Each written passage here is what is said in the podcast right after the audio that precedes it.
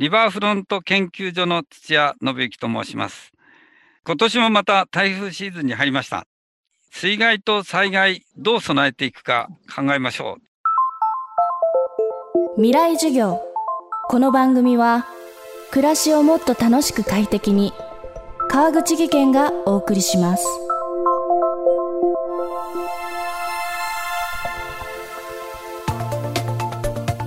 昨年関東地方から東北地方などに甚大な被害をもたらした台風15号19号の上陸から間もなく1年を迎えます。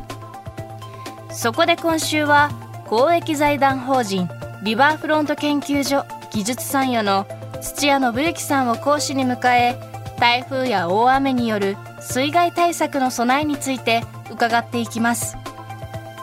まずは台風19号はどんな被害をもたらしたのかその検証から未来授業1時間目テーマは利根川荒川が決壊しなかったわけこれはもう大変な被害で、えー、全国では140の河川で堤防が決壊しました。まあ、関東地方で行くと、利根川、荒川がもう少しで決壊しちゃいそうだ。えー、具体的に言いますと、利根川の堤防は危険水位、まあ、洪水氾濫危険水位っていうところの水位を越して10時間ですね、堤防がもうギリギリ壊れないで耐え続けてくれた。もういつ切れてもおかしくないっていう状態が10時間ありました。荒川もですね、同じように洪水氾濫危険水位っていうのを越してる時間がやっぱり10時間ぐらいあった。ですから、えー、台風19号はですね、まさにこれまで予想されてきた台風に合わせた治水対策では間に合わないってことを如実に示した、そういう台風だったと思います。日本中の洪水対策に大きな転機を与えたのが、昭和22年に発生したカスリン台風という台風で、えー、実は埼玉県の栗橋というところで決壊をして、えー、4日間かかって埼玉県、えー、それから東京までやってきました。東京に入って葛飾、江戸川が水没をしています。東京から水が引くまでに1ヶ月ぐらいかかった大変な洪水で、これを契機に河川だけでは守りきれないぞっていうことから、上流域ではダムを作って止めましょう。中流域では大きなため池のような調節池という池を作って洪水をためましょう。下流の方では放水路を作って川で水をうまく流しましょうという上流、中流、下流の役割分担を決めたのが昭和22年のカスリン台風です。それから、おおむねですけども、まあ、70年ぐらいかかって、えー、そういう設備が、まあ、徐々にできている。まだあの完成はしてないんですけど、まあ、たまたま今回でいけば、群馬県のヤンバダムっていうダムがですね、この間の台風19号が来る約10日前、10月1日に出来上がって、だから空っぽの状態でした。ほぼ。空っぽだったところに上流で降った雨が、あっという間に1日半でですね、ヤンバダムが満杯になっちゃったんですね。えー、全部で1億トン貯められるとんでもない大きなダムなんですけど、そのうちの7500万トンが、えー、今回の台風で貯められました。まあ、そういうふうに、えー、70年間かかって中流域では、まあ、渡良瀬遊水地とか荒川の第一調整池とかですねそれから下流では荒川放水路とか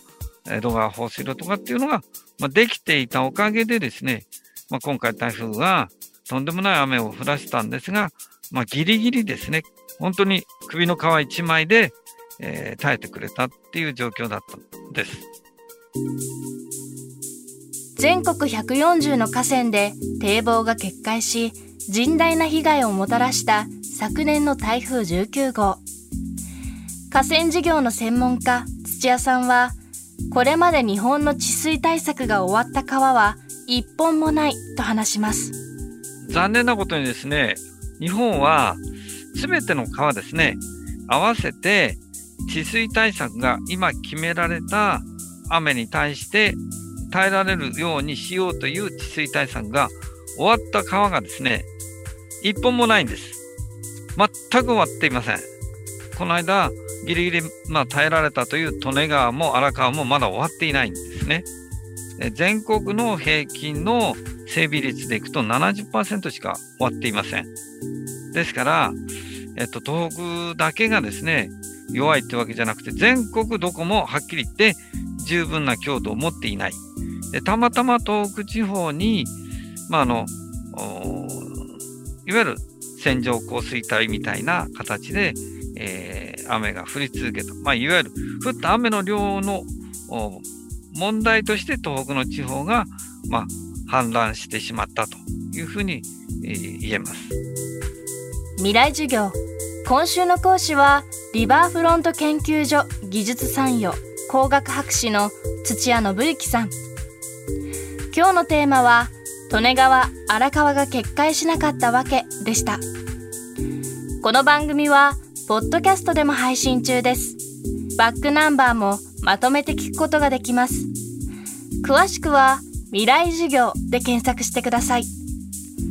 未来授業明日も土屋信之さんの授業をお送りします。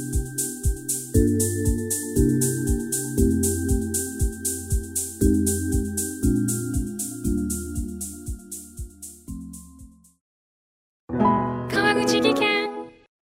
階段での転落大きな怪我につながるので怖いですよね。足元の見分けにくい階段でもコントラストでくっきり。白いスベラーズが登場しました。皆様の暮らしをもっと楽しく快適に。川口技研のスベラーズです。